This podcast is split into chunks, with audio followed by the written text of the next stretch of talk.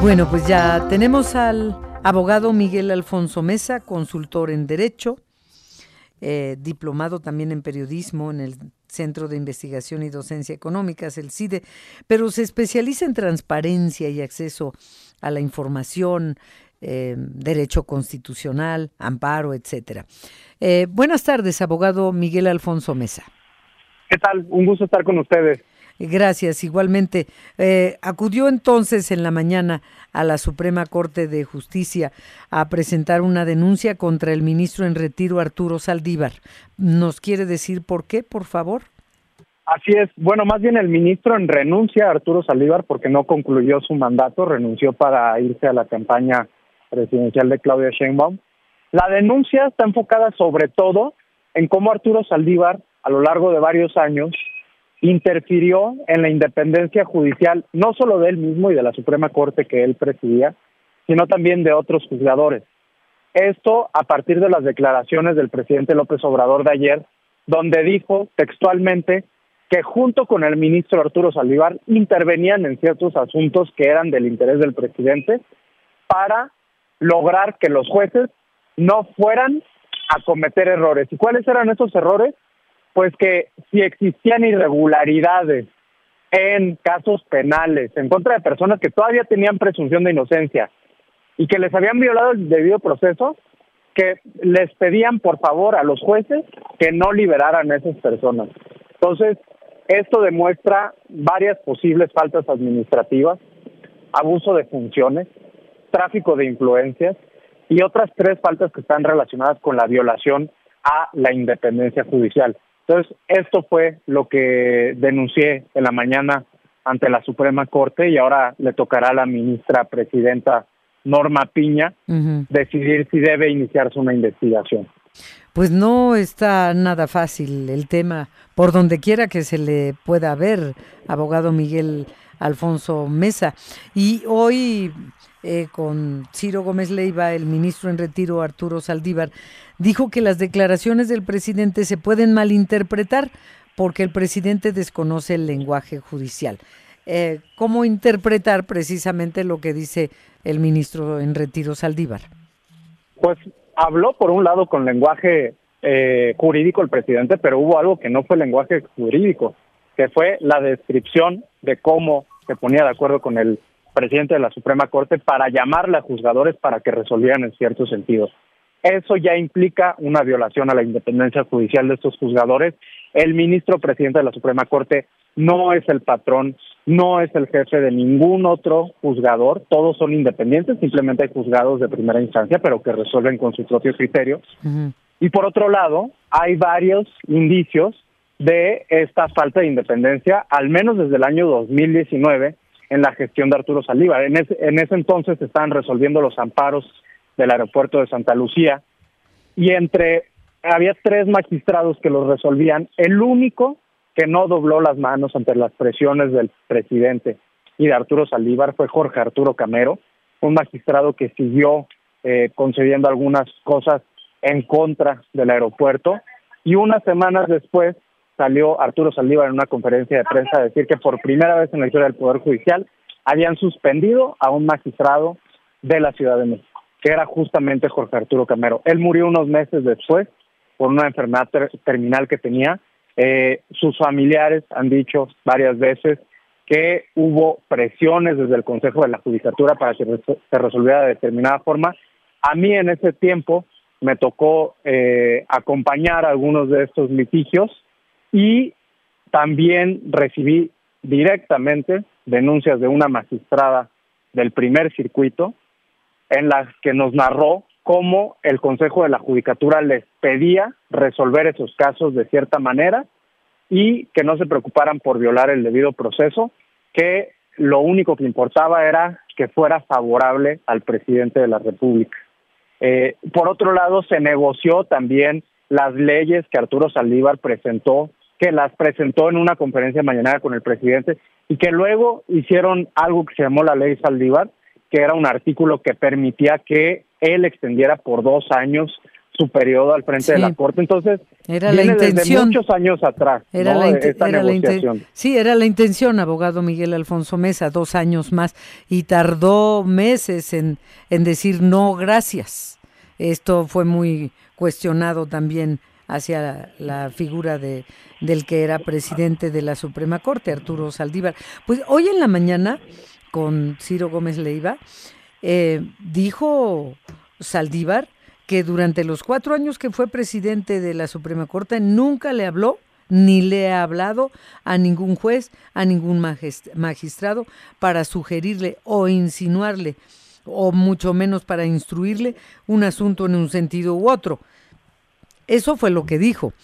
Pero bueno, eh, hasta ahorita la, la, presentación de la denuncia contra el ministro ante la misma Suprema Corte, pues ya está presentada. ¿Cuánto tiempo podemos esperar o considerar se publicaría la respuesta si sí o si no, abogado Miguel Alfonso Mesa? Por lo general tardan un par de meses en determinar si inician la investigación o no.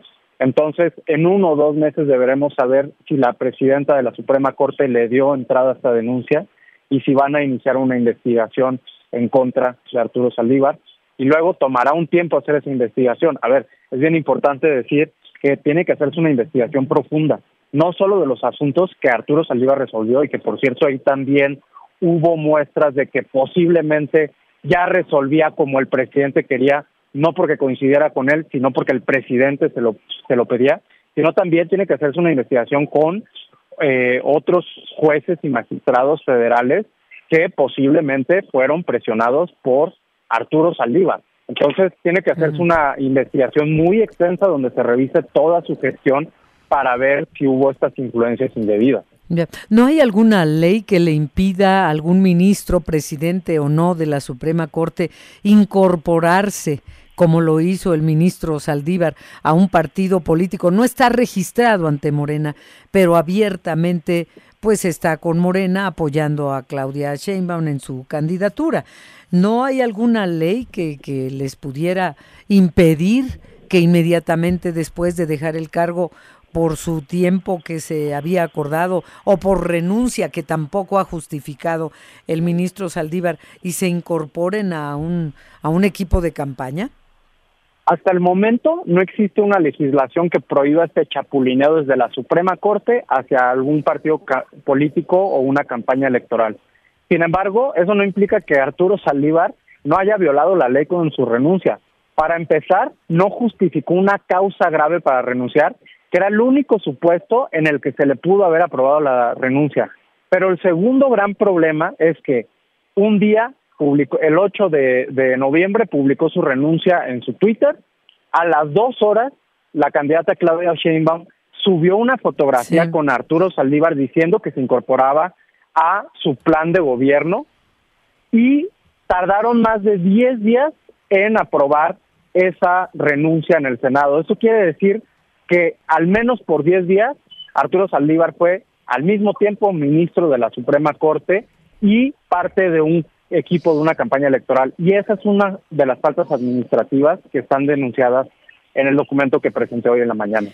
Abogado, ¿usted cree que pueda prosperar este esta denuncia ante la Suprema Corte, una denuncia en contra del expresidente de la Suprema Corte, así sinceramente. Y se lo digo porque también sé que usted, recuerdo que usted también presentó ante la Suprema Corte la denuncia contra la ministra Yasmín Esquivel por el plagio de su tesis. Y ahí está, guardadita la denuncia. Claro. ¿Qué expectativas hay de que esto realmente pueda prosperar? La verdad es bien complicado. Yo esa denuncia, la primera contra Yasmín Esquivel, la presenté hace un año. De hecho, después de eso recibí ciertas presiones. Este, cabe aclarar que yo todavía ni siquiera soy abogado. Yo he hecho esto como estudiante y ahora como, como alguien que concluyó sus estudios y está en proceso de titulación.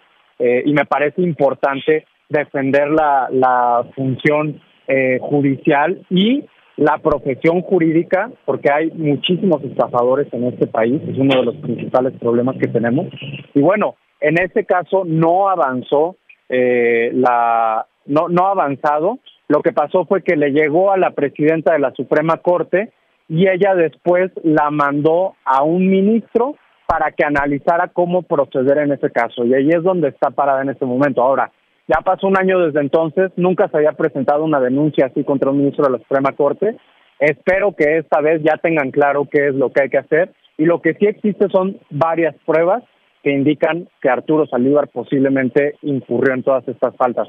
Ahora, también hablando desde la el análisis sincero de qué puede pasar, pues bueno, el Poder Judicial está ante la enorme presión de un presidente y un Congreso que un año y el otro también le hace reducciones presupuestales, amenaza con enjuiciar políticamente a sus ministros, le congelaron las cuentas bancarias al ministro eh, Medina Mora en su momento. Entonces, no es una decisión fácil para la ministra presidenta ni para el Poder Judicial defender su autonomía, porque tienen que equilibrar entre la defensa de la ley y de la autonomía del Poder Judicial y el riesgo de que ese Poder Judicial sea desaparecido por otros poderes y en algún momento incomoda demasiado. Entonces es un tema bien delicado donde la verdad es que eh, pues tendrán que hacer ahí malabares para cumplir con el Estado de Derecho, pero también preservar al Poder Judicial y que no se ha desaparecido de facto.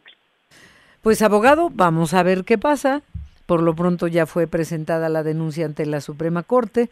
Y muchísimas gracias por la entrevista, abogado Miguel Alfonso Mesa, consultor en Derecho Anticorrupción. Gracias. Muchísimas gracias a ustedes. Buen día. Buen día, gracias.